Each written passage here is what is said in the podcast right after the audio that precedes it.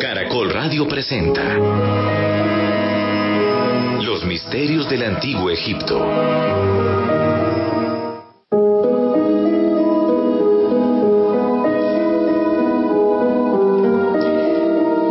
Al comienzo de los tiempos, el universo era un lugar frío y repleto, rebosante de oscuridad.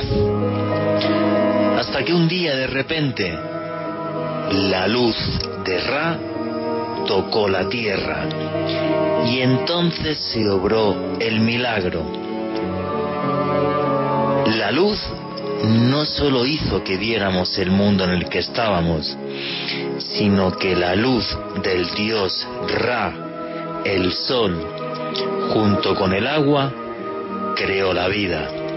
Y así es como nos narran los textos egipcios que comenzó el viaje de todos los seres de este mundo.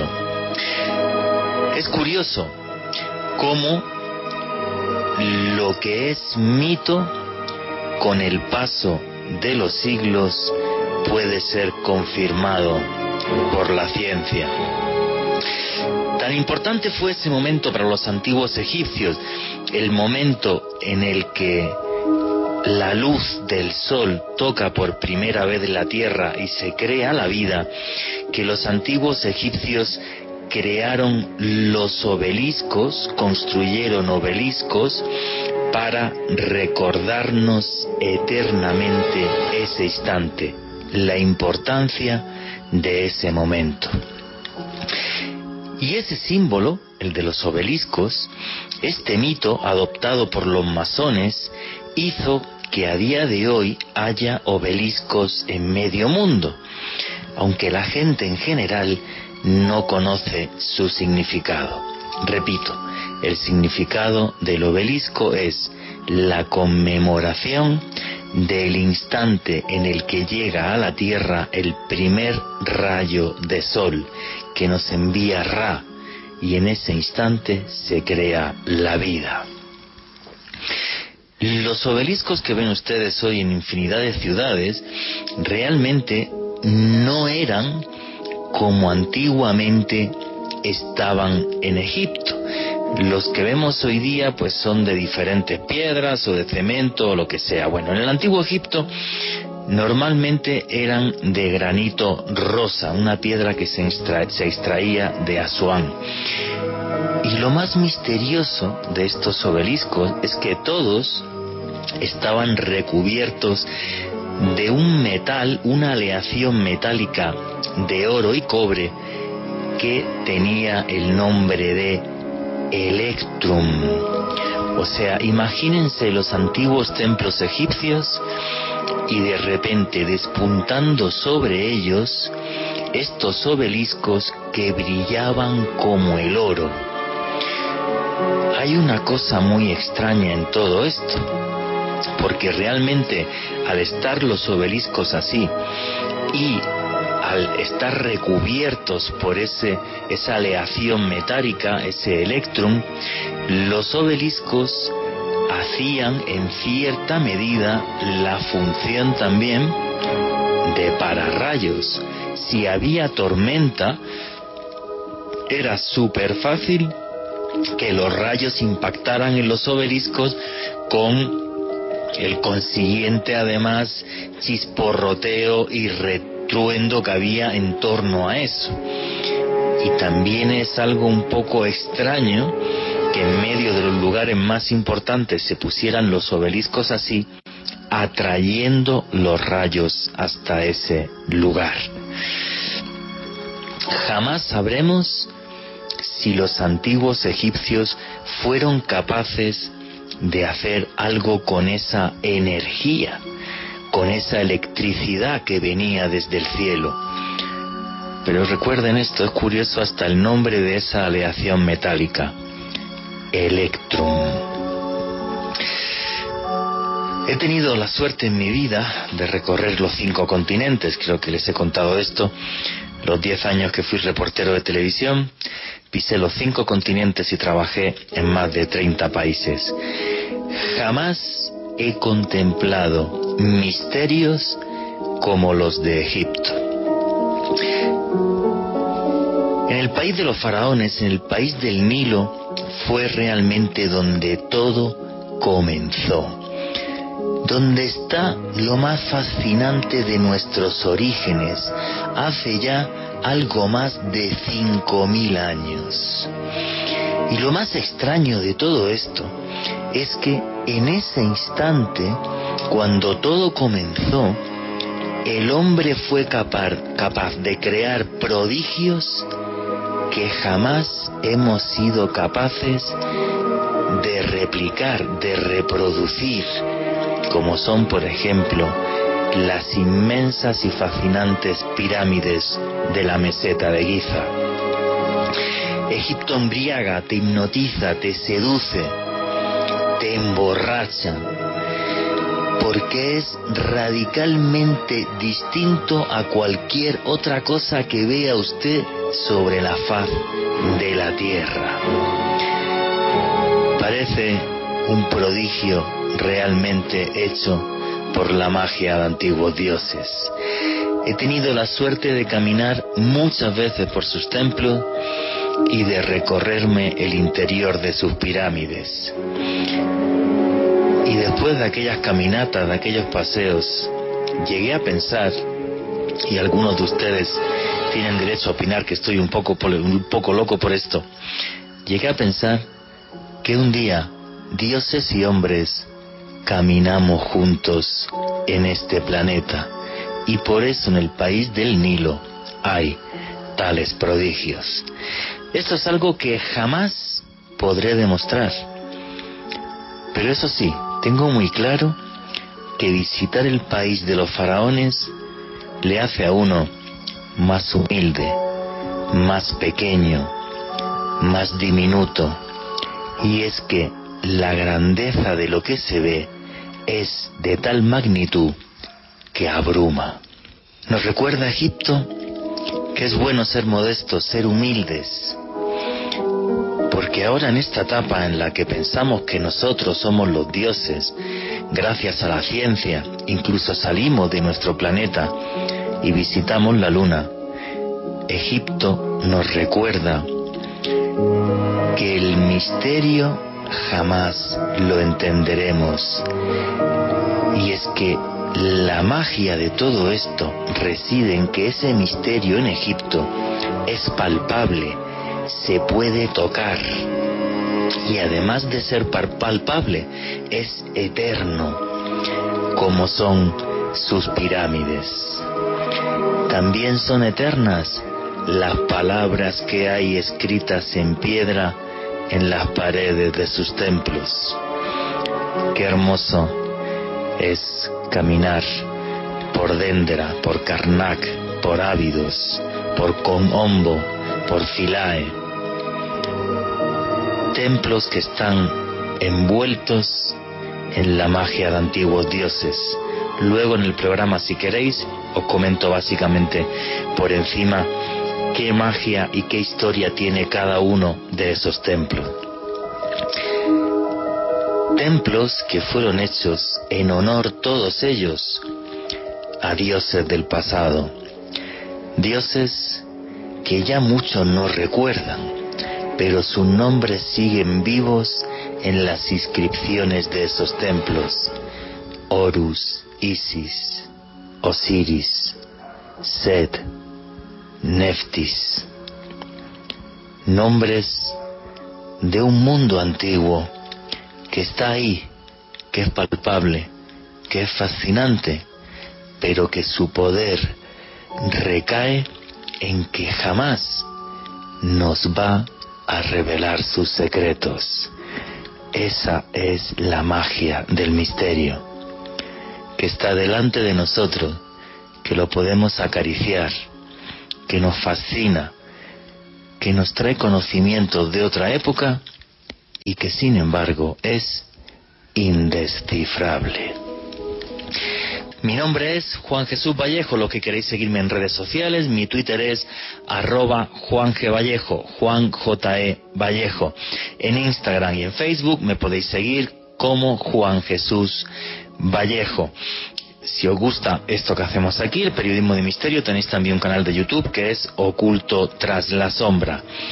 Y aquí lo que hacemos es periodismo de misterio. En estos especiales de periodismo de misterio en Caracol Radio, nosotros os ponemos los hechos encima de la mesa. Y los hechos son incuestionables y son los que son. Y sobre esos hechos, vosotros opináis y aquí un servidor también. Aquí somos una gran familia, nadie más que nadie.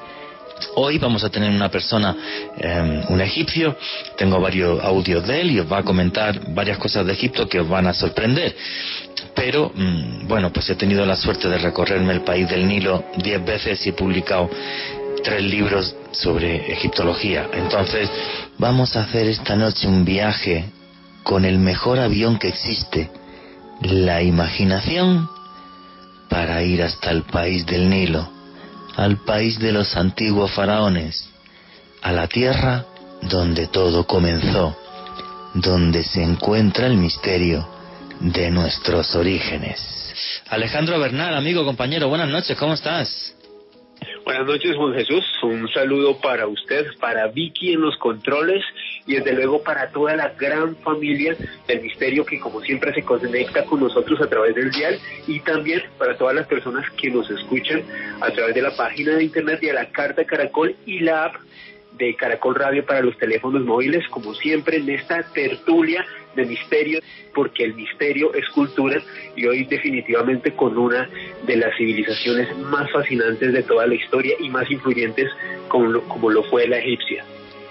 Somos muchos los periodistas en el mundo que, hablamos siempre de que el misterio es cultura y esto es un movimiento mundial que se llama Ocultura, que, que arrancaron diferentes autores en Estados Unidos, en, lo que, en el que está Javier Sierra, premio, premio Planeta de Literatura, buen amigo, y otros muchos amigos más. Y efectivamente, el misterio es cultura esta noche eh, lo vamos a, a, demostrar. Alejandro Bernal, ¿qué opinas de Egipto? Sé que nunca has estado, pero que has leído un montón, que te gustaría ir a Egipto. ¿Qué es lo que opinas de la cultura egipcia? Bueno, me encantaría ir a Egipto desde que tengo uso de razón. Siempre sentí una, una gran fascinación por las pirámides, eh, también por toda esa mística, por la mitología egipcia. Para mí es no sé si, si me falla de pronto lo, lo que voy a decir a continuación, pero es casi que una civilización madre de todo lo que ha ocurrido en el mundo casi que tres mil años después. A ellos les debemos muchas cosas de lo que somos hoy en día, no solo en Occidente, sino en todo el mundo. Y bueno, también tengo una gran conexión por, por, por Egipto, pues eh, debido a que me encantan los gatos, ellos dentro de su panteón de dioses tuvieron a la diosa Bastet, la diosa protectora del hogar. De hecho, mi gata se llama Bastet en honor. ¿Ah, en honor a esta diosa egipcia, sí. Entonces tengo mucha conexión con ellos, les tengo mucho respeto, me encantaría poder ir, ojalá algún día poder hacer una expedición con usted y con compañeros de la familia del misterio para que fuéramos a ver todo este esplendor del antiguo Egipto que pues nos deja un legado construido en piedra que podemos ver hoy en día y que realmente considero que es una de las maravillas más impresionantes que podemos eh, apreciar en nuestro mundo. Pues mira, hace muchos años que, que, no voy a Egipto. Me fui a Egipto justo antes de, de venirme a América Latina hace seis años y, ahí me recorrí una parte del país que nunca había hecho, que es em, toda la parte del, del desierto, los oasis, Dagla, Farafra, Bajarilla, que hay hacia el desierto con la frontera con Libia. Nunca me los había recorrido. Pude dormir en el desierto blanco, que es como dormir en la luna, porque es un desierto de tiza, es una cosa muy, muy curiosa, ver algunos templos en los que, en los que nunca había estado esa fue mi décima vez en el país de los faraones.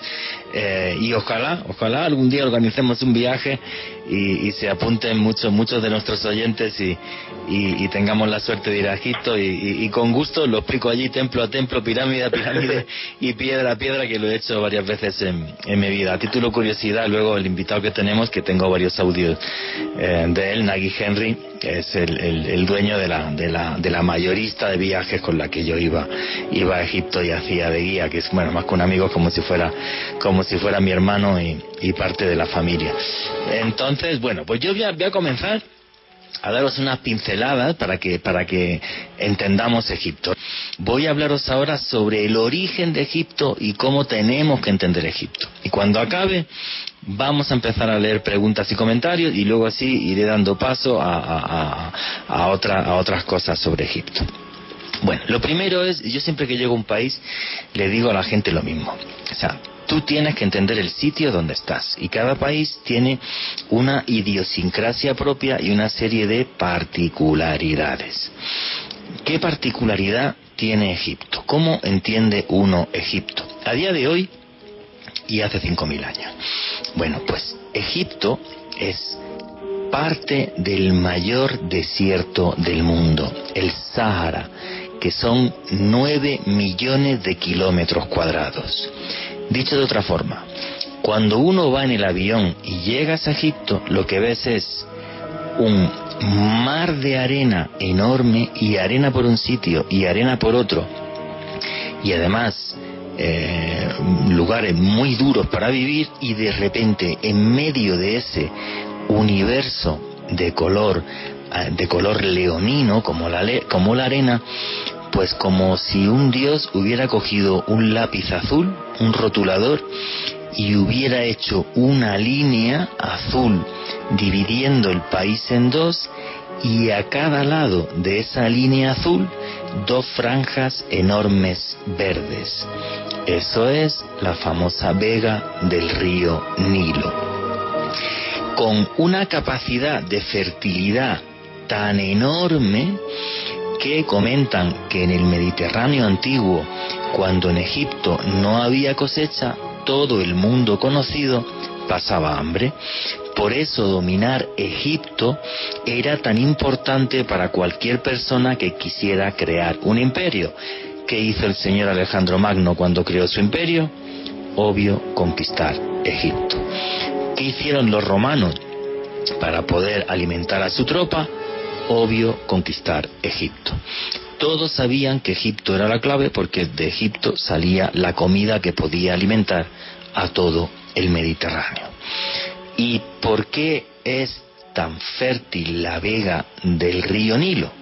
Muy sencillo, porque todos los años, ya no, desde que hicieron la presa de Asuán, el río Nilo a día de hoy tiene una cosa que es la presa de Asuán y entonces, bueno, pues el, en la presa de Asuán y, todo el lago enorme que hay, que es la presa más grande del mundo, salvo lo que se está haciendo en China ahora, que va a ser todavía más grande, la del río Yangtze. Bueno, pues eh, yo he navegado también por, por, por la presa de Asuán y eh, bueno, aquello es, eh, gigante no, o sea, es absurdo. Yo he estado navegando tres días, pero puedes estar navegando eh, muchísimo más. Y entonces, hasta que no estaba hecha la presa de Asuán, que hace que el cauce del río Nilo sea siempre hoy día homogéneo, antiguamente, cuando llegaba el 15 de junio, el río empezaba a crecer. Y entonces la crecida del río Nilo, que nace en Etiopía, hace que todos los laterales del Nilo se inundaban y llegaba, eh, bueno, pues un limo, un barro de, de, un color así muy oscuro y ese barro muy oscuro hacía que esa tierra fuera tremendamente fértil. No hacía falta abono ni demás, sino que miles y miles y miles de hectáreas se llenaban de ese limo, de ese barro, y entonces cuando pasaban unos meses el río volvía a bajar de, nivel y en esas orillas del Nilo lo que eh, se hacía era que se sembraba y luego se recogía. Por eso los antiguos egipcios dividían el año en tres estaciones. Una que es donde comenzaba el año, que era el Ankit, que significa inundación. Entonces, durante el Ankit, lo que hacía la gente era celebrar fiestas religiosas, como era, por ejemplo, el Opet, otras, tomar cerveza, pasárselo bien, porque no podías trabajar. Todo estaba inundado. Entonces, pues eran unos meses de fiesta, holgorio, pasarla bien y de vivir de lo que se había recogido en el resto del año. La segunda estación era el Perit, que es donde se cultivaba pues el trigo y, demás cosas. Y luego la tercera etapa del año era el semu. El semu era el momento, la hora en la que se recogía la cosecha y se almacenaba el grano para todo el año. Entonces, repito, era la vega más fértil del mundo conocido. Por eso era geopolíticamente tan crucial eh, conquistar y controlar, controlar el río Nilo y controlar Egipto. Sobre el origen de Egipto y el origen de esta civilización hay mil curiosidades y mil leyendas. Ya que estamos entendiendo Egipto, bueno, hoy día es un país musulmán, los antiguos dioses acabaron, la última, la última, el último faraón fue Cleopatra. ¿Vale? Hace ya un poquito más de, de 2000 años. Cuando muere Cleopatra y Marco Antonio, ahí se termina la civilización egipcia. Una cosa que tiene la civilización egipcia que es única en la historia. Es la única que ha durado 3000 años. El primer faraón fue Narmer o Menes en, el, en torno al 3150 a.C. Y la última eh, faraona, el último faraón, fue Cleopatra. 3.150 años más tarde prácticamente. Ninguna civilización del mundo, ni la nuestra actual, ha durado 3.000 años. Solamente la egipcia. Entonces, voy a meterme un poquito en el misterio del origen de Egipto. Los orígenes de la cultura egipcia. Pues están repletos de total y absoluto misterio. Y tiene muchísimo misterio por una, una sencilla, una sencilla razón. Eh, mirar, hay un momento cuando Alejandro Magno conquista Egipto que uno de sus faraones, que es Ptolomeo II, encarga eh, una obra para recopilar todo el antiguo saber de Egipto. Esta obra se llama Aegiptiaca, tiene muchísimos volúmenes y en esta egiptiaca también hay otras listas, se hacen las listas de los antiguos faraones. Y por eso sabemos que el primer faraón fue, eh, fue Narmer, fue Menes. Bueno, realmente lo que aparece, el nombre que aparece en, en, en esa egiptiaca y en esas listas, el nombre que aparece es Menes. Y los arqueólogos lo identifican con Narmer de Narmer hay una pieza arqueológica que es muy importante, que se puede ver en el Museo Egipcio, que se llama la paleta de Narmer. La paleta de Narmer, que tiene esos, esos 5.150 años de antigüedad, tiene una curiosidad que es única en la historia porque es la primera vez que aparece un hombre con las coronas del Alto y del Bajo Egipto. El río Nilo es de los pocos ríos del mundo que transcurre de sur a norte y entonces las tierras del Alto Egipto son las tierras del sur de Egipto y del actual país de Sudán, porque en Sudán también hay pirámides, como por ejemplo es en Meroe y una cultura entera que fue el meroítico. Entonces, pues, Narmer es la primera vez en la que un señor tiene las coronas del Alto y del Bajo Egipto. El Bajo Egipto es básicamente el Egipto actual, el país que hoy día es el país de Egipto, y con una gran importancia en todo lo que era el delta del Nilo. El delta del Nilo, el río Nilo se abre en muchos ríos pequeños y todo eso es una vega también súper fértil. Entonces, Narmer es el primer faraón donde tenemos una prueba que se puede tocar y se puede ver, que es eh, esta paleta de Narmer, que él tiene la doble corona, del Alto y del Bajo Egipto. Fijaros qué cosa más curiosa. ¿Sabéis lo que significa Narmer? Narmer, Nemmi, significa el que queda. Pero el que queda de qué? Pues no lo sabemos. En estas listas de reyes antiguos se habla que antes de Narmer, del que queda, gobernaron, primero en la antigüedad, mucho más antiguo, gobernaron los dioses. Y cada uno de los templos es como si fuera la casa de un dios que vivió ahí o que tuvo episodios ahí, que son muy curiosos. Luego, si queréis, si da tiempo, no creo, en otro programa, lo podemos comentar. Y a la vez que, que esto, que, que, los antiguos dioses gobiernan Egipto, después de que se van los dioses quedan unos hijos de los dioses que son los Sensu Or, los hijos de Horus. Y estos hijos de Horus vuelan, tienen poderes sobrenaturales y cuando deciden irse es cuando gobierna el primer hombre, que es el primer faraón, que es Narmer, el nombre egipcio sería Nemmi, que significa el que queda. No digáis que esto no tiene misterio y que es tremendamente curioso. Aunque antes de Narmer hay un rey y tenemos una tumba en Tinis, en la antigua Tinis, no confundir con Tanis, ¿eh? Tanis es donde se buscó la arca de la alianza por los nazis. Bueno, pues en la antigua Tinis, que está mucho más al, mucho más al sur, em, en la antigua Tinis apareció una tumba de la que han hecho hasta películas. Y diréis, ¿pero qué película? ¿Habéis visto la película del rey escorpión? Pues la tumba del rey escorpión está en la antigua Tinis. Y ahí aparece un hombre cuyo nombre era Escorpión, pero solamente tiene la corona del Alto Egipto, no del Alto y el Bajo Egipto. Y su nombre aparece en una maza, en un mazo, que es algo tremendamente extraño. Y luego ya, más tarde y mucho más al norte, en la actual Memphis, ahí es donde aparece este señor Narmer con esta doble corona del Alto y el Bajo Egipto. ¿Quién fue el rey escorpión? Ese primer hombre que aparece en la historia con una corona egipcia, aunque solo sea de la mitad del país, la mitad sur.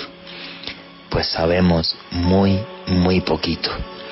Cómo este hombre de repente fue hecho faraón y su nombre era Escorpión. Si queremos darle a esto todavía más misterio, resulta que los textos antiguos, y esto lo recoge muy bien un filósofo griego que se llama Platón, hablaban de que los dioses y los primeros hombres, que se llamaban los Anu, Narmer sería el que queda de esos primeros hombres, de los Anu, venían desde una isla que se inundó, que se llamaba el Amenta, que viene a ser alguna traducción, sería algo así como la tierra de los antepasados. Sería realmente la traducción literal el antiguo corazón de Paz, bueno, pero bueno, sería la tierra de los antepasados. El Amenta, una tierra en la que hombres y dioses vivieron juntos y que un cataclismo acabó con ella. Y de ahí llegaron los dioses y los Anu, los primeros hombres. Platón luego hace dos obras que son el Timeo y el Critias y en esas obras nos cuenta cómo Solón el sabio va a Egipto y los sacerdotes de Sais le cuentan esta historia. Y entonces Platón nos habló de la Atlántida, una tierra en la que hombres y dioses vivieron juntos. Pues de ese gran cataclismo los antiguos egipcios dicen que de ahí arrancó su cultura. No diréis que el origen de Egipto no está repleto de magia y de misterio. Pues eh, Juan Jesús, fascinantes estos orígenes del antiguo Egipto. Me surge pues incluso una, una, una duda y una interrogante y sobre todo sobre este primer faraón Narmer, definitivamente toda una figura histórica rodeada de misterios, eh, unos orígenes que realmente nos hacen plantearnos si en algún momento esta civilización del antiguo Egipto tiene un origen que viene de otra parte de nuestro planeta o si de otra parte del universo. Realmente es fascinante y sobre todo si tenemos en cuenta no solamente el desarrollo que tuvo esta civilización a nivel social, sino también tecnológico. Siempre que, tratamos con, con usted, Juan Jesús, este tipo de temas relacionados con historia, con arqueología, con antropología, casi siempre hacemos la salvedad de que algo que el hecho de que algo sea antiguo no quiere decir que sea arcaico. A nosotros no, nada. Primitivo, sí, sí. Nada nos dice que civilizaciones del pasado quizás hayan podido acceder o gestar un conocimiento que les haya permitido desarrollar una base de tecnología que quizás al día de hoy sea total y absolutamente desconocida. Así que realmente, como siempre Juan Jesús, sus introducciones excepcionales nos dejan con muchas ganas de conocer más sobre los misterios de Egipto y qué bueno que usted nos los puede contar de, de primera mano, que es lo mejor en específico cuando siempre hablamos sobre esta gran civilización. Bueno, y además también pregúntame tú lo que quieras, Alejandro. Eh, quiero decir una cosa, además, que siempre lo digo en plan un poco chiste, pero también para que la gente haga una reflexión.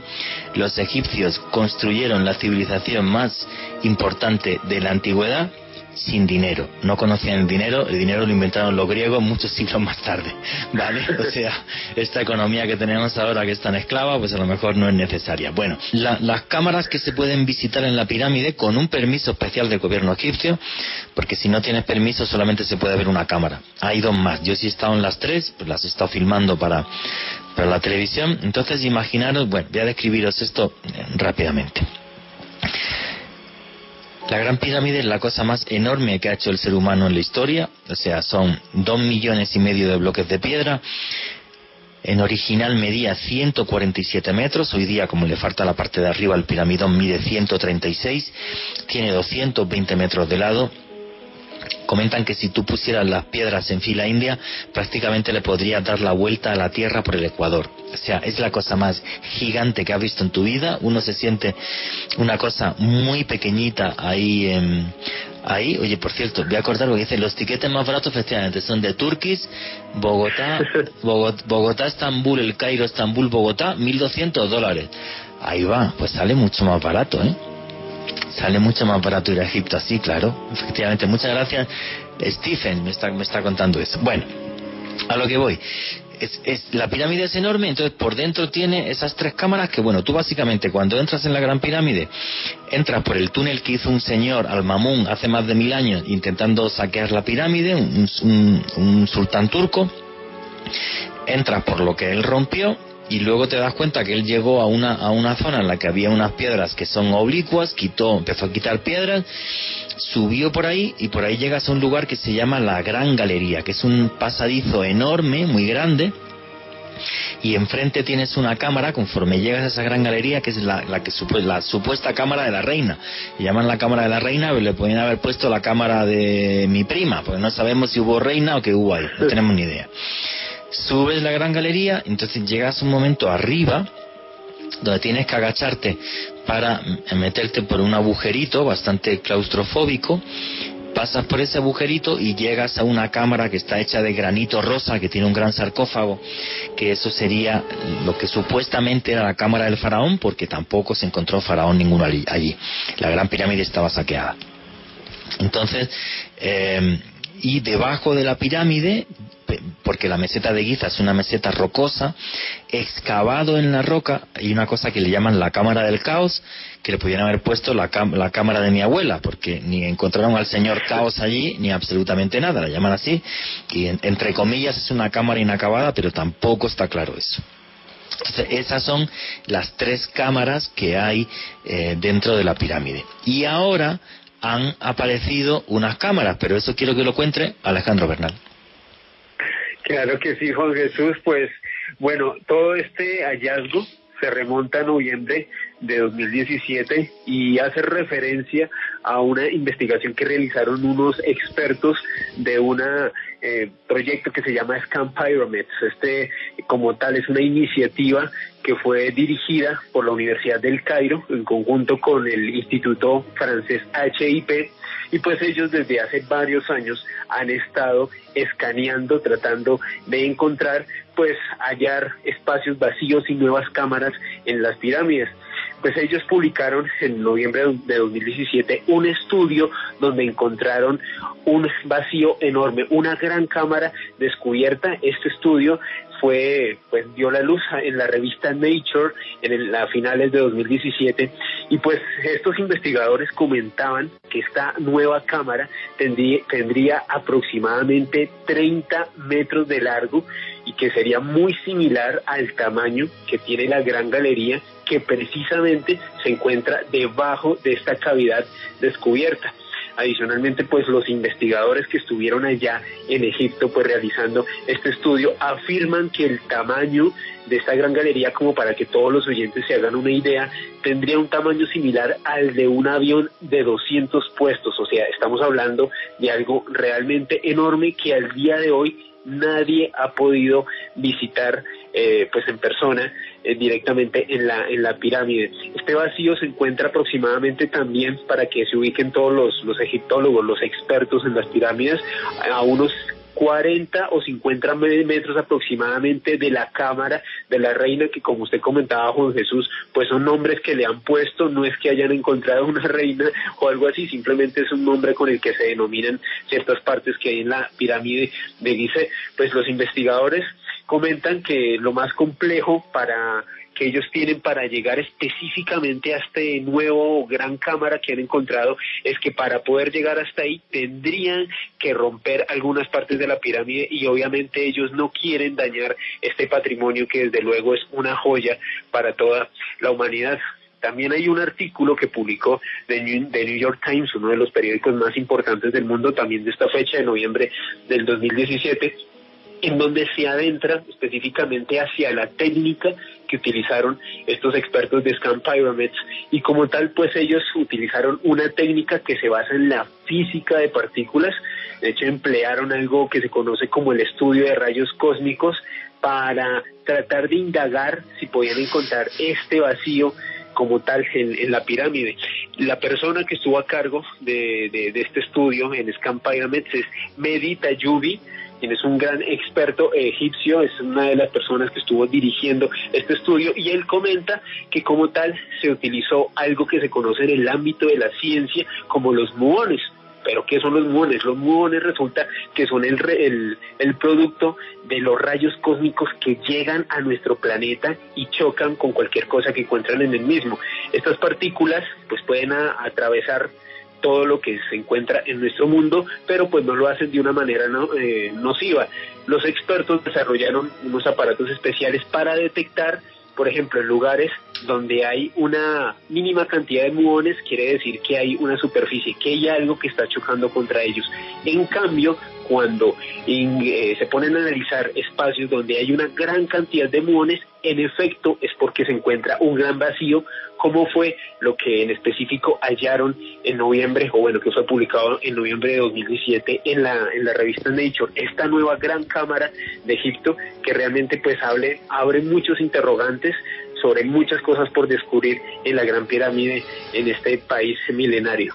Y efectivamente, lo que dice Alejandro, o sea, vamos a ver, eh, gracias a esta técnica y al, proyecto Scan Pyramid han aparecido nuevas cámaras en, en, la Gran Pirámide, una de ellas es enorme, la otra es pequeñita, está más cerca de la base. Y eh, bueno, pues abren muchos interrogantes. Muchos egiptólogos piensan que van a estar vacías esas cámaras y que son simplemente un tema estructural de la pirámide bueno, pues habría que entrar, cosa que no se puede. El único proyecto que se puede hacer es hacer un agujero, taladrar un agujero y meter con, con, con fibra óptica una cámara pequeña en infrarrojo y que vea lo que hay allí. Eh, yo, por ejemplo, en, en mis libros defendí que, eh, que la cámara eh, mortuoria de Keops a lo mejor es que nunca se ha encontrado precisamente porque estaba en una cámara oculta. Ahora sí ha aparecido una cámara y eso ya es seguro que, que, podría estar allí realmente el faraón Keops. Esto es una hipótesis, jamás podré demostrarlo hasta que alguien meta una cámara y, y, se pueda y se pueda grabar. Yo siempre defendí que... dime, dime que, que, pena interrumpirlo, Juan Gelal, quien es también uno de los ingenieros que hace parte de Scamp Pyramids, comenta que pues en efecto el proyecto vendría para poder indagar qué hay adentro de esta nueva gran cámara sería abrir un orificio, introducir un dron muy pequeño con una cámara y poder sobrevolar todo el entorno que la rodea. También es algo que tenían pues pensado realizar los ingenieros de estos Camp Pyramids. El tema, según ellos en este momento, es un tema de permisos del gobierno egipcio, también de arqueólogos, de gente que quiere pues proteger este patrimonio, pero realmente pues como dice el señor Gelal y otros expertos de Camp Pyramids, pues es realmente una investigación que es necesaria para saber qué es lo que se encuentra pues en esta en esta gran cámara descubierta. A mí me encantaría que estuviera realmente la tumba de Keops. Yo siempre he dicho que la Gran Pirámide de Keops es el, bueno, la única maravilla del mundo antiguo que queda en pie y para mí, tras esa obra y ese grandísimo esfuerzo de muchísimos miles de personas durante años, que eso es otro tema, ¿vale? Si realmente la pirámide se hizo en 30 años, como defiende la egiptología, que habría que poner una piedra cada pocos segundos, o si tardó más, o si tuvieron una tecnología que hoy día desconocemos, que es lo que opino yo. Yo no opino que esto lo hicieron los extraterrestres, ni mucho menos, lo hicieron los seres humanos, pero desde mi punto de vista con una tecnología que desconocemos y bueno pues sería maravilloso saber eh, qué hay en esa en, esa cámara ir preguntando lo que queráis de la Gran Pirámide y de la zona arqueológica de Gizeh que luego la describiré pero Alejandro em, sobre la Gran Pirámide es que todos son misterios.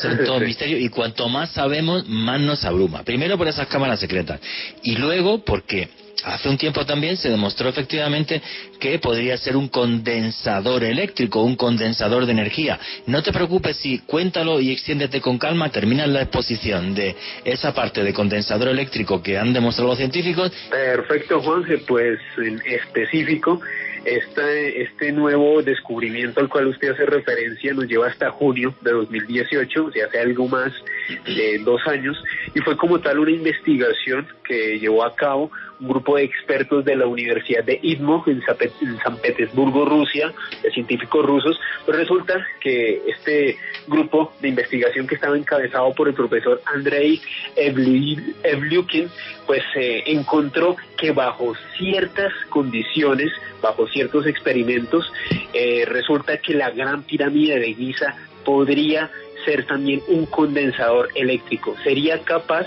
de concentrar la energía electromagnética en sus cámaras internas y también bajo la base pues de este gran prodigio. Todo esto que les estoy comentando fue publicado en un informe redactado por este grupo de investigadores que fue a su vez eh, pues salió a la luz en el Journal of Applied Physics. Esta es una de las publicaciones científicas más importantes de todo el mundo y desde luego pues apareció en junio del año 2018. Ahorita en algunos minutos les voy a dejar en mi Twitter pues este estudio en mi Twitter arroba con el numeral Egipto Caracol para que puedan ver de primera mano toda esta información. Pues resulta, Juan Jesús, que cómo hicieron los investigadores para, para darse cuenta que la gran pirámide era un condensador eléctrico. Pues resulta que los expertos comenzaron a aplicar a la pirámide varios tipos de radiaciones electromagnéticas y se percataron que de alguna manera que ellos no podían explicar hasta ese momento, la pirámide interactuaba con ellas y se comportaba como una especie de cavidad resonante o incluso algunos comentaban que era como si fuese un dispositivo enorme que oscilara en determinadas frecuencias y que atraía y amplificaba las ondas de radio que los expertos comenzaron a aplicar sobre esta enorme construcción. Resulta que ellos, adicional a pues hacer este tipo de experimentos con este tipo de ondas electromagnéticas, también comenzaron a hacer unas simulaciones a través de computador y analizaron las respuestas que en efecto podía amplificar como tal, pues eh, de las ondas electromagnéticas, esta, esta gran pirámide y también las modificaciones que podrían producir algunas de las ondas que ellos también realizaban en unos experimentos ya no de tan gran envergadura, sino unas ondas más reducidas que desde luego también tenían un efecto bastante notorio en la pirámide de Keops. Continuamos con los misterios del antiguo Egipto.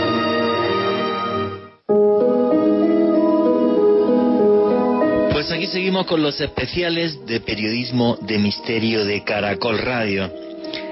La magia y el misterio de Egipto. Cuando el misterio se puede hacer eterno. Y estábamos hablando de los enigmas que rodean a la Gran Pirámide, como han demostrado que su forma es un condensador eléctrico y dejé a Alejandro Bernal en medio de la exposición donde eh, comentaba que un grupo de físicos pues con la forma de la Gran Pirámide hicieron una serie de experimentos y se sorprendieron de cómo reaccionaba ante una serie eh, de estímulos energéticos.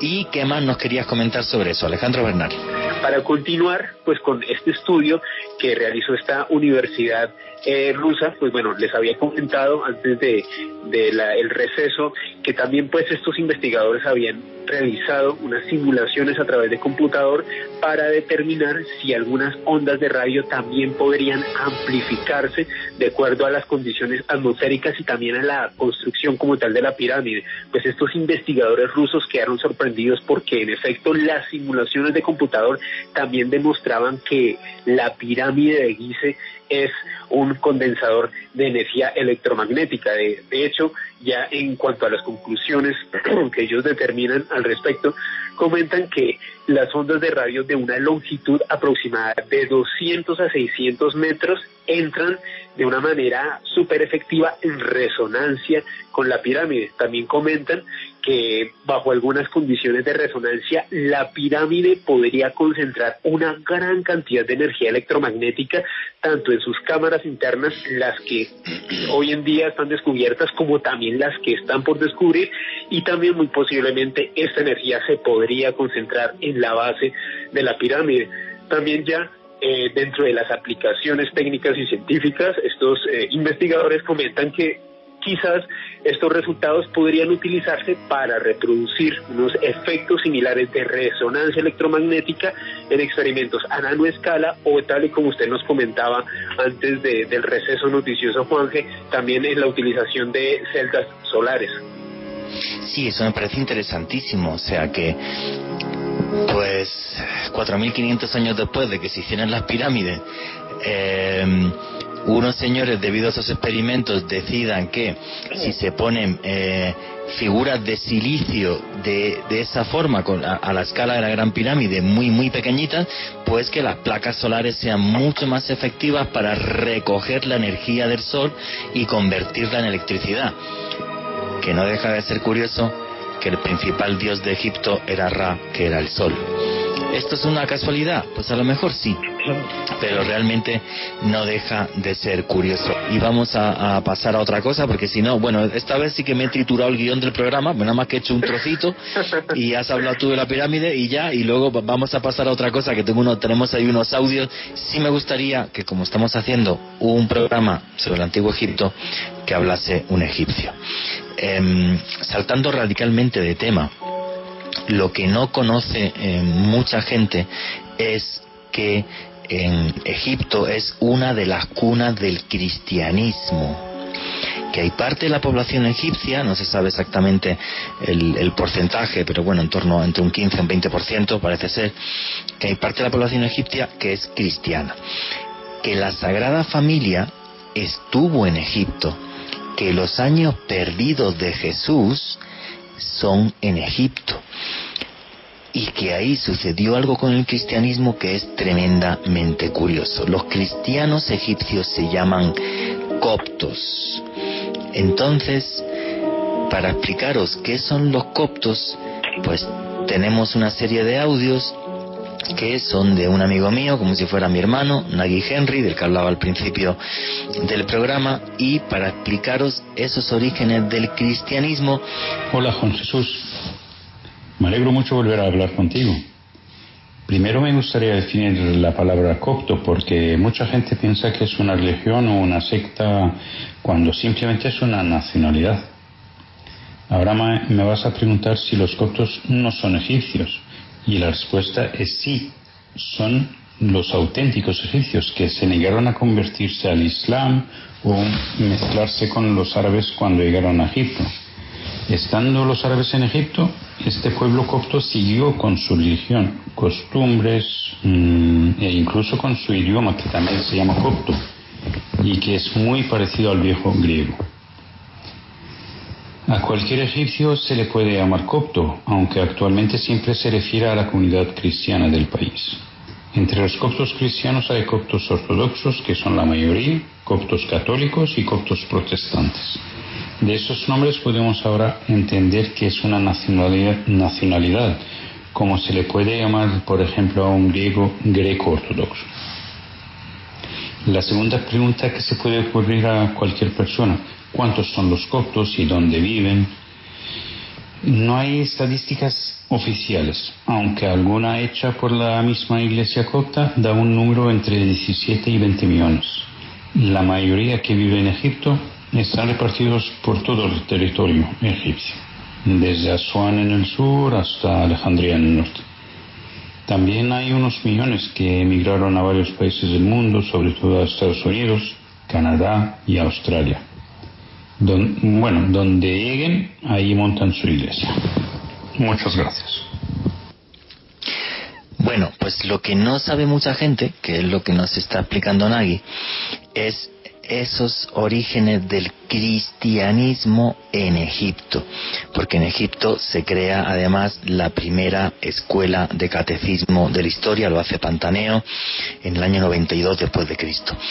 Entonces, es una experiencia tremendamente curiosa y tremendamente fuerte ir a esos monasterios coptos y estar en esos lugares. Hay que decir que eh, los monasterios coptos, San Antonio y San Pablo en concreto, son los monasterios más antiguos de la cristiandad y están hechos entre el siglo III y IV después de Cristo. Tienen unos terrenos enormes, eh, están hechos de adobe, de, de, barro y es muy curioso porque ahí ve uno cómo son realmente los orígenes del de, eh, el cristianismo em, que en ese principio, en ese primer momento, pues es una religión también que estaba avisando de la venida, otra vez, de la venida de Jesús y además también de lo que sería el Apocalipsis. Entonces, eh, imágenes del apocalipsis y de cómo sería el final del mundo, solamente hay dos lugares en la tierra donde los vais a ver. Uno es una, una iglesia rusa y otro es en el monasterio de San Pablo. Y es es como un libro de ciencia ficción escrito en esas paredes de adobe. O sea, os aseguro que es una maravilla. Yo siempre que voy a Egipto, además de, eh, de, ir a, a, los templos y las pirámides y tal, me voy a esos lugares porque te meten en una época, en esos orígenes del cristianismo que son muy curiosos. Y os quiero contar anécdotas ahora, pero me gustaría que sea Nagy Henry y no yo el que os cuente cómo son las costumbres y cómo viven los coptos.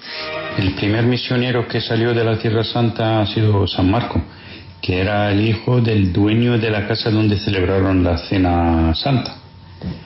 San Marco se dirigió hacia Egipto y precisamente hacia Alejandría, donde es el primer trono de Papa en el mundo y que es el actual trono del Papa Copto. Como bien sabes y como lo hemos visto juntos en, en nuestros viajes, en la puerta de las profecías en el monasterio del Sorián, que más tarde el trono se repartió en seis tronos por el mundo, y que entre ellos es el trono actual del Papa del Vaticano. También Alejandría fue el primer colegio de catequismo. Como te he explicado, eh, que entre los coptos hay ortodoxos, católicos y protestantes que tienen la misma creencia que sus homólogos en cualquier parte del mundo. Eh, es decir, un colombiano católico mm, tiene la misma creencia y mismos ritos de iglesia y todo que un egipcio católico y aunque la creencia es casi idéntica entre las diferentes ramas de entre las diferentes ramas cristianas, las diferencias están en los ritos de la iglesia de cada uno y el papa que sigue. En la iglesia costa ortodoxa, el cura se tiene que casar antes de ser cura, cuando los monjes que, que hacen su vida en los monasterios son célibes. En, en la misa el cura se dirige al altar dando la espalda al pueblo. La comunión es un pan preparado en la misma iglesia y se reparte en pedazos, seguido por una cucharita de, vino sin alcohol también preparada en la iglesia. En cuanto se refiere a la elección del Papa en la Iglesia Copta Ortodoxa, es un proceso muy, muy preciso, muy preciso y largo que puede durar más de un año, porque nuestra iglesia reparte el mundo en zonas, que cada una de ellas puede presentar un candidato monje, tiene que ser monje. Empiezan las eliminaciones, las revisiones, hasta llegar a seis candidatos. Luego, entre ellos eligen tres, que se hace la última elección, entre ellos a través de un niño menor de 10 años que con los ojos tapados elige entre tres bolas en un recipiente transparente. Cada bola lleva el nombre de uno de los últimos tres candidatos. Muchas gracias. Fijaros qué curioso y, qué distinto es, este cristianismo. Bueno, los coptos, los cristianos egipcios, son monofisistas. Os voy a explicar qué es el monofisismo. El monofisismo es que ellos piensan eh, que Jesucristo era un hombre, pero por su boca hablaba Dios que es distinto a pensar que Jesucristo es el Hijo de Dios. Es un matiz también muy curioso, porque en los orígenes del cristianismo se discutía sobre todo esto. O sea, para ellos Jesús no es un profeta, sino un hombre que por el que su boca hablaba Dios.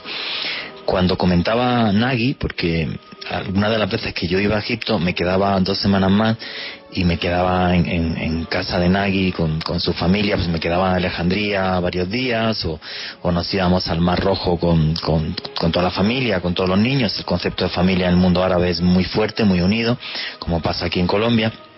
Y luego, pues también durante varios días, pues nos agarrábamos un carro y nos íbamos a, a, nuestro aire a ver diferentes lugares. Y a mí me encantaba todo esto del cristianismo copto porque me parece que está también repleto, repleto de misterio. Un detalle curioso es el que, el que, el que acaba de comentar Nagui. Los sacerdotes coptos, los curas, no solamente eh, no son célibes, sino que están obligados a casarse antes de ir a la parroquia para el cristianismo copto, si un sacerdote no es padre de familia, no es parte de una familia activa, no es una persona válida para dar misa y llevar una parroquia. Cosa distinta es los sacerdotes que quieren hacer carrera eclesiástica que estos están en los monasterios, se dedican a estudiar, a una vida contemplativa, y entre ellos se eligen los obispos y el que sería luego el Papa, el Papa copto. Otra curiosidad que no sé si sabéis o no. Cuando son los orígenes del cristianismo, el primer papa, la primera cabeza de una iglesia, eso sucede en Alejandría y luego llega a haber seis papas que son los que se reúnen en el concilio de Nicea y luego en el concilio de Éfesos.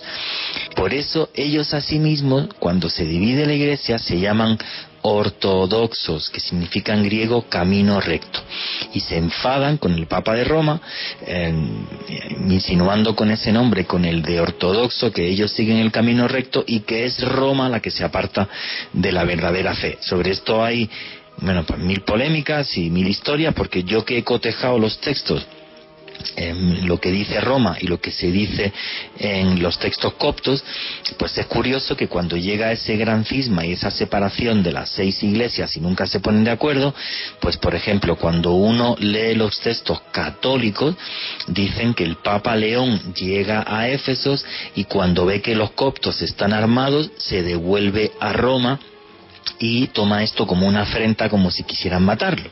Si uno va y lee los textos coptos, dicen que el Papa León nunca estuvo en Éfesos. ¿Quién dice la verdad? Yo os cuento los hechos y cada uno que opine eh, como, como queráis. Entonces, hay un sitio muy especial que es el que del que estaba hablando Nagi, hay, hay un monasterio copto que se llama el Sorián, que está entre el Cairo y Alejandría. En ese monasterio copto del Sorián hay un lugar muy especial, luego os busco alguna foto y os la pongo en mi Twitter, arroba e Vallejo. Hay un lugar muy especial que se llama la Puerta de la Profecía. La Puerta de la Profecía es un lugar que juraría que fui el primer ser humano del mundo que habló de él en castellano, y creo que hay un vídeo incluso en YouTube, luego lo busco donde la explico y se ven los símbolos. En, esta Puerta de, de la Profecía está escrito lo que sería la historia historia del cristianismo y el futuro del cristianismo. Y está hecho en dibujos. Entonces, en la puerta de la profecía, viñeta a viñeta, aparecen lo primero diferentes apóstoles que salen a comunicar el cristianismo, luego hay la segunda fila son seis viñetas que son los seis papas que hay en el mundo. Luego aparece otra viñeta donde habla de la dispersión del cristianismo, que son muchísimas pequeñas cruces. Luego hay otra viñeta que esa es súper curiosa, porque eso sería ya el futuro, y el futuro que supuestamente se cumplió, porque lo que habla es desaparece la cruz y sería el triunfo del paganismo, de lo pagano. Y adivinar qué símbolo aparece, la esvástica nazi. Exactamente igual. Esa es una cosa que me impactó muchísimo. Creo que tengo la suerte de ser el primer periodista que habló de esto en español. Si habría algún británico, algún norteamericano que había estado aparece la, eh, la esvástica. Eh, luego, después de la esvástica, otra vez una viñeta con muchísimas cruces, que significaría el momento actual en el que estamos ahora, que es, eh, pues bueno, pues con la llegada de, diferentes cultos cristianos, la división todavía mayor del cristianismo y la última viñeta, que esta está repleta de misterio y esa es la que está por cumplir, es el símbolo que verán los hombres en el cielo cuando llegue la segunda venida de Cristo. Y ese símbolo es el de una cruz que irradia hacia afuera. Ese es el símbolo, según aparece en el monasterio del Sorián, que esto lo tuvieron tres monjes que venían de Siria, tuvieron unas visiones y las diseñaron y, y las pusieron en viñetas para que todos los coptos y todos los cristianos supieran cómo iba a ser el futuro de la cristiandad y el signo en los cielos para la llegada, nueva llegada del Mesías. Esto es un tema súper curioso.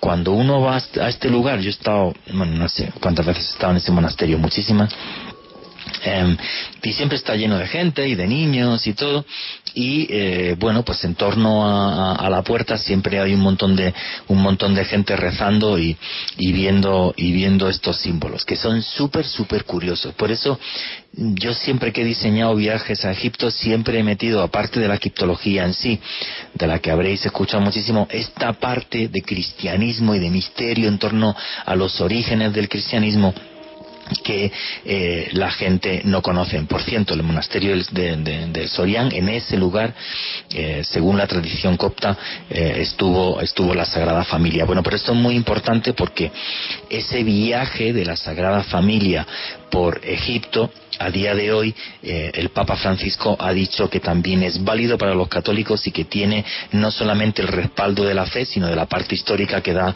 la Iglesia Católica de que eso es real y de que sucedió. Pero esto mejor que lo cuente yo sobre los lugares importantes de la cultura copta, lo va a explicar Nagy Henry. Aparte de la cristiandad empezó en Egipto en el año 45 y el movimiento monástico que empezó entre el tercer y el cuarto siglo y que nos dejó muchos monasterios aún existiendo y habitados por monjes, pero lo más significativo que tenemos es el camino de la Sagrada Familia, que está diseñado por 22 puntos donde pararon. Desde que entraron por el Sinaí, bajaron, bueno, primero mm, siguieron hacia el oeste, hacia Alejandría, empezaron a bajar, eh, por todo el desierto del oeste del Nilo hasta llegar al sur y luego volvieron a volver por la otra orilla del Nilo, digamos mm, por, por el este del Nilo, volvieron a subir para volver a salir otra vez por el, Sinaí, por el Sinaí hacia la Tierra Santa. Entre esos mm, entre estos puntos, que son 22 importantes, podemos destacar el árbol de María en el Cairo, el barrio copto, los monasterios de Wadi el cerca de Alejandría, eh, Der el Maharrak, eh, Der el Tair, Beni Mazar, Son muchos puntos muy interesantes con siempre algún, alguna iglesia, algún monasterio en el punto ese. En la última visita del Papa Francisco a Egipto, pues este camino se ha considerado un peregrinaje y el mismo Papa invitó a, todo, a todos los cristianos del mundo a hacerlo. Pues eh, en esta conversación no podemos olvidar también el famoso monasterio de Santa Catalina que está en el Sinaí, que es greco-ortodoxo tiene la zarza ardiente y la biblioteca más importante después de la del Vaticano. Bueno, pues creo que, que Nagui lo ha explicado mucho, mucho mejor que yo y él se conoce los sitios mejor que yo. Yo he tenido la suerte de eh, quedarme siempre que iba a Egipto y me quedaba varios días con él y, he estado, creo que en casi todos los sitios. Y, y, es eso, o sea, el cristianismo copto estructura eh, los lugares más importantes de su universo cristiano dentro de estos 22 puntos donde eh, vivió Jesucristo. Y en esos puntos, pues, pues hay hechos monasterios y, diferentes iglesias. Yo he estado en el Olivo de María, eh, que está en, en, el Cairo, en un sitio donde no llega turismo mm, cero, ninguno, y, he estado también en, en, el monasterio de Santa Catalina, que es griego ortodoxo, los sacerdotes que hay ahí son griegos, y el monasterio de Santa Catalina, pues está en la zarza, un zarzal metido allí dentro de una bóveda, que es donde eh, Moisés tuvo las revelaciones y habló con, con, Jesucristo. Y es verdad que esas zarzas siguen ahí y llevan ahí, pues parece ser que dos mil años, que es una cosa muy loca. Los monjes te dicen, aquí no se le echa agua, ni se echa nada, y eso sigue ahí y nadie, nadie lo toca. Em, son sitios muy curiosos de, de ver y la experiencia personal que os quería comentar es que cuando uno entra a, estos monasterios, pues es un tema, es súper curioso, es un tema que a mí me impacta mucho. Eh, tienen un espacio bastante grande eh, y además eh, dentro no entra la policía ni nada, o sea, es, una comunidad cristiana enorme, entonces tú llegas allá y te preguntan, oiga, ¿usted está bautizado? sí, pues yo estoy bautizado, entonces dele para adelante sin ningún problema y entonces, claro, pues, pues es una cosa como que, que te impresiona mucho porque estás allá, em, vas a comer, mm, comes, que la comida es como muy sencilla, para todo el mundo igual, llegas allí, coges un plato, te ponen una verdura, un tal, luego lavas, lavas, lavas los platos y lo, y lo que has usado, lo pones otra vez para que lo pueda utilizar otra, otra gente y claro, vas a pagar y, dices, ahí va, ¿y dónde pago? Que es que no se paga. Y tú dices, pues como que, no se paga, como que no se paga. Y entonces tú utilizas todos los servicios del monasterio, comer, tal, como si avisas y quieres dormir allí, lo que sea. Cuando vas a salir, hay un cuarto oscuro que no sé, que puede tener como 7 u 8 metros cuadrados, no más y entonces en este en ese cuarto oscuro, pues claro, yo me, yo me metía con Nagui, pues porque obviamente no sé árabe, bueno, hablo algunas palabras, pero no sé leer árabe, y entonces pues em, tienes una serie de cepillos, de huchas, y entonces me decía Nagui, mira, pues está por comer, está por dormir, está por lo que sea. Y entonces, sin que nadie pueda discriminarte ni juzgarte en ese cuarto oscuro y sin que nadie sepa qué plata pones y qué no, tú pones el dinero que estimes oportuno y por tu riqueza, por tu fe y por un tema moral, pues dices, pues he comido, yo tengo plata, pues pongo esto y esto lo pongo para la conservación del monasterio y esto lo pongo para tal, pero sin que nadie pueda verte ni juzgarte ni discriminarte jamás por tu capacidad económica. Eso es una cosa, por ejemplo, que me impactó y que me impresionó eh, cuando visito em, estos monasterios, ¿no? Ese cristianismo primitivo que lleva a raja tabla aquello de que todos somos iguales y que no puede haber discriminación ni distinción mientras tú seas cristiano entre ricos y pobres. Y me parece maravilloso, por cierto, ese acercamiento del Papa Francisco, que es un señor que me cae también, a la Iglesia copta y que haya puesto esos 22 puntos también de, de parada de la Sagrada Familia en Egipto como lugar de peregrinación también para todos los católicos del mundo dentro de, este universo cristiano copto, em, bueno, pues hay infinidad de curiosidades y obvio también hay milagros, pero sobre todo hay una historia eh, que es muy impactante, que son las apariciones de Santa María de Ceitún que posiblemente sean las mejor documentadas del siglo XX, las conoce muy poca gente, y que además una imagen de la Virgen, de una señora de luz que se estaba apareciendo, una fotografía de esta señora, pues eh, fue portada en el New York Times. Es la aparición mariana más fotografiada eh, de la historia del mundo. Y mm, bueno, yo es un lugar que amo, que he visitado mm, no sé cuantísimas veces.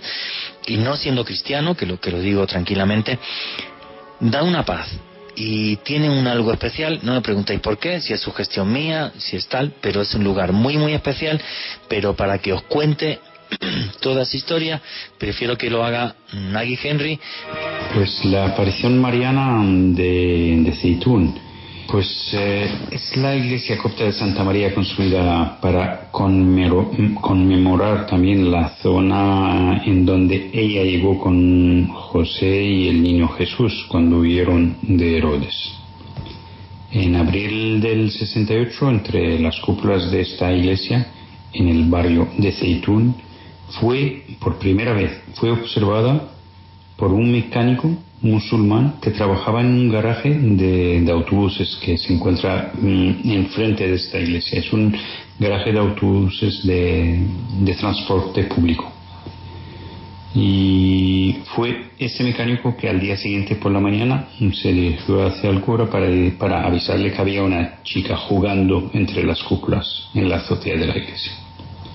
La importancia de esta aparición fue porque, bueno, ha sido en un país de régimen musulmán, pocos meses después del fracaso militar del 67, cuando el pueblo egipcio estaba en un estado de depresión total. Mm, bueno, Egipto en, aquella época o en ese año precisamente mm, estaba bastante mal. El presidente entonces era Nasser, de confeso marxista, mandó a la policía local a cortar la luz en un radio de 15 kilómetros alrededor de la iglesia, con el objetivo de descubrir algún artefacto que pudiera ser usado para proyectar las imágenes de la Virgen. Bueno, al final esta aparición fue reconocida por el mismo presidente, por las autoridades del país, por el Papa copto, se llamaba entonces Cirilio VI, y todas las iglesias del mundo. Eh, las apariciones duraron algo menos de cuatro años. Algunos, bueno, algunas apariciones fueron unos instantes y otras mm, unas extensas nueve horas, lo que permitió a la televisión egipcia, filmarla y bueno tomar fotos y todo. Esta aparición se considera la más documentada y grabada. Bueno, al final espero que mis explicaciones no hayan sido largas, como espero que toda tu audiencia pueda algún día hacer y disfrutar el camino de la Sagrada Familia por Egipto. Muchas gracias. Pues muchas gracias a ti, amigo hermano Nagy Henry, por haberme mandado estos audios. Él estaba muy ocupado, él vive, vive en Suiza ahora, ahora mismo y, y, lo localicé y enseguida, pues como siempre me atendió y yo creo que, mejor que él no lo, no lo cuenta a nadie. Em, como fue corriendo y me envió los audios, no me dio tiempo a preguntarle por qué él fue testigo de las apariciones de Santa María de, de Un día, un día haremos que, que os lo cuente. Repito, para mí es un lugar tremendamente especial, es un tipo de cristianismo que no me preguntéis por qué, pero realmente a mí me, me, me, me impacta, me agrada y siempre que voy hasta allá em, soy feliz en los monasterios coptos. Yo creo que en San Pablo ya hasta me conocen los, me conocen los monjes aunque hace ya algunos años algunos años que, no voy y, son lugares donde donde uno conecta con un tipo de cristianismo primitivo repito pero pero como muy muy social muy afable em, no sé pues por ejemplo ir a las misas coptas no eh, eh, donde veréis que porque las mujeres están a la izquierda los hombres a la derecha em, con un montón de niños y, y reparten el pan que es como muy ¿cómo te lo diría? Como muy, muy, muy tosco. Es un pan hecho en, hecho en, en, en la iglesia y te van dando trozos de pan y luego puedes comprar pan de misa eh, cuando, cuando sales de, de, la ceremonia, que una misa copta dura como dos horas, es una cosa muy loca. Y una de las cosas también que me impactaba mucho y me hacía, me hacía mucha, mucha gracia, eh, cuando el sacerdote pasa con el agua bendita a bendecir a todo el mundo, o sea, te ponen chorreando. Es una cosa como muy, muy auténtica, muy, muy primitiva, ¿no? Entonces todo eso, pues, pues, pues, por encima creo yo que de ser cristiano, ¿no? Que a mí además la antropología, la cultura me encanta, pues es algo que me impacta mucho. Alejandro Bernard, tus conclusiones y despídete de la audiencia. Juan Jesús, no agradecerle a usted este espacio de historia y de cultura. Los invito a todos los oyentes a que si les gusta el periodismo de misterio, sigan a Juan Jesús y a este servidor en nuestro canal de YouTube Oculto tras la sombra. Y a mí me pueden seguir en Facebook, Twitter e Instagram en arroba alebernelpres con doble S. Muchas gracias, Juan. Bueno, señores, pues yo quiero decirles que soy tremendamente feliz cuando hago un programa así, porque más que hablar de misterios de Egipto, recuerdo parte de mi vida, cuando trabajaba en Oriente Medio y la suerte que tuve de visitar Egipto en diez ocasiones distintas aparte de mis tres libros. Pero lo más importante, más que los misterios de ese país del Nilo, es la gente que conocí, los hermanos que dejé y empaparme de otras culturas que no son la mía, tremendamente distintas tremendamente repletas de magia y de misterio y que nos recuerdan que en un pasado no tan lejano se hablaba de todo y se podía opinar de todo sin violencia, en paz, en tranquilidad y que cada uno tenga su fe, su magia y sus creencias y nunca, nunca olviden que vivimos en un mundo mágico porque está repleto de misterio.